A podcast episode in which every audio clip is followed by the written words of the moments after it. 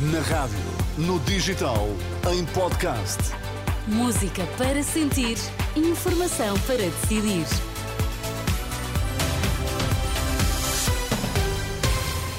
Notícias para ouvir agora na Renascença. Vamos saber quais os títulos em destaque? Boa noite. A Assembleia da República fica hoje dissolvida depois da publicação do decreto de dissolução. No desporto, Porto e Benfica continuam na luta pela liderança.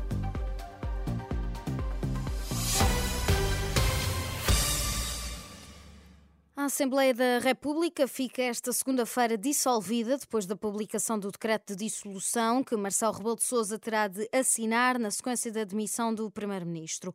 Após a publicação do decreto, passa a funcionar a comissão permanente, ou seja, um órgão com menos deputados e com poderes limitados. E na próxima noite, esta segunda-feira, o, PS, o PSD reúne o Conselho Nacional em Lisboa para aprovar as listas de candidatos a deputados. Manuela Pires. Nestes primeiros nomes, duas surpresas: o antigo presidente da CAP, Eduardo Oliveira e Souza, cabeça de lista em Santarém, e Miguel Pinteluz, número 2 na Câmara de Cascais, lidera a lista em Faro. O líder do partido, Luís Montenegro, que sempre concorreu por Aveiro, é agora cabeça de lista em Lisboa. O antigo bastonário dos médicos é o primeiro nome da AD no Porto. Segundo a lista a que a Renascença teve acesso, Teresa Moraes, antiga secretária de Estado de Passos Coelho, é a aposta para Setúbal. Rita Alarcão, do Conselho Estratégico Nacional do PSD, vai por Coimbra. Telmo Faria, antigo autarca de Óbidos, encabeça a lista em Leiria. Para Castelo Branco, o PSD foi buscar Liliana Reis, deputada municipal do PSD no Fundão e professora universitária. Com exceção de Luís Montenegro e Teresa Moraes, todos os outros candidatos são uma estreia na Assembleia da República. Os principais cabeças de lista da Aliança Democrática para as legislativas de março, Montenegro, encabeça a lista no Círculo de Lisboa. Decisão inédita: o presidente do PSD foi sempre eleito deputado por Aveiro. No desporto, o Porto venceu esta noite contra o Braga por duas bolas a zero, com golos de Fábio Cardoso aos 12 minutos e Evanilson aos 49. Após a partida em casa dos Dragões, o técnico Sérgio Conceição destacou que a equipa está cada vez mais sólida e que isso é importante para a segunda volta do campeonato que começa na próxima jornada.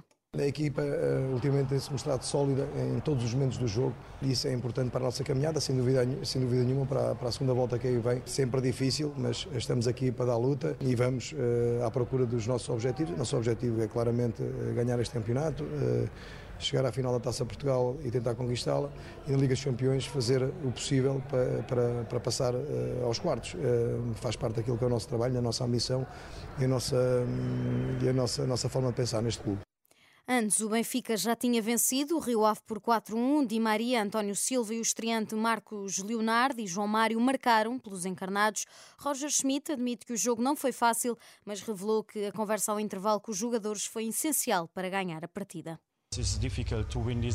É difícil ganhar estes jogos, mas estas partidas temos sempre de as vencer. Falámos ao intervalo que precisávamos de vontade e de mentalidade para fazer mais. Acho que foi isso mesmo que os jogadores fizeram. Também precisamos de sorte nos momentos certos e acho que se virem muitos jogos percebem que merecemos essa sorte. Por isso, parabéns para a equipa. Uma vitória na luz que garantiu mais três pontos aos encarnados, reforçam o segundo lugar no campeonato, estão apenas a um ponto do líder Sporting. A chuva esta semana vai juntar-se o vento, a culpa é da depressão Irene que vai agravar o estado do tempo em Portugal continental e na Madeira a partir de amanhã. O Instituto do Mar e da Atmosfera alerta para chuva forte, acompanhada de trovoada, em especial nas regiões do norte e centro. Esta segunda-feira, apenas devido à previsão de chuva, todos os 13 distritos do norte e centro estão sob aviso amarelo da meteorologia. A ONU vai lançar esta segunda-feira um apelo à comunidade internacional para financiar a ajuda humanitária à Ucrânia este ano. Estima-se que mais de 14 milhões de pessoas necessitem de assistência, o que significa 40% da população da Ucrânia.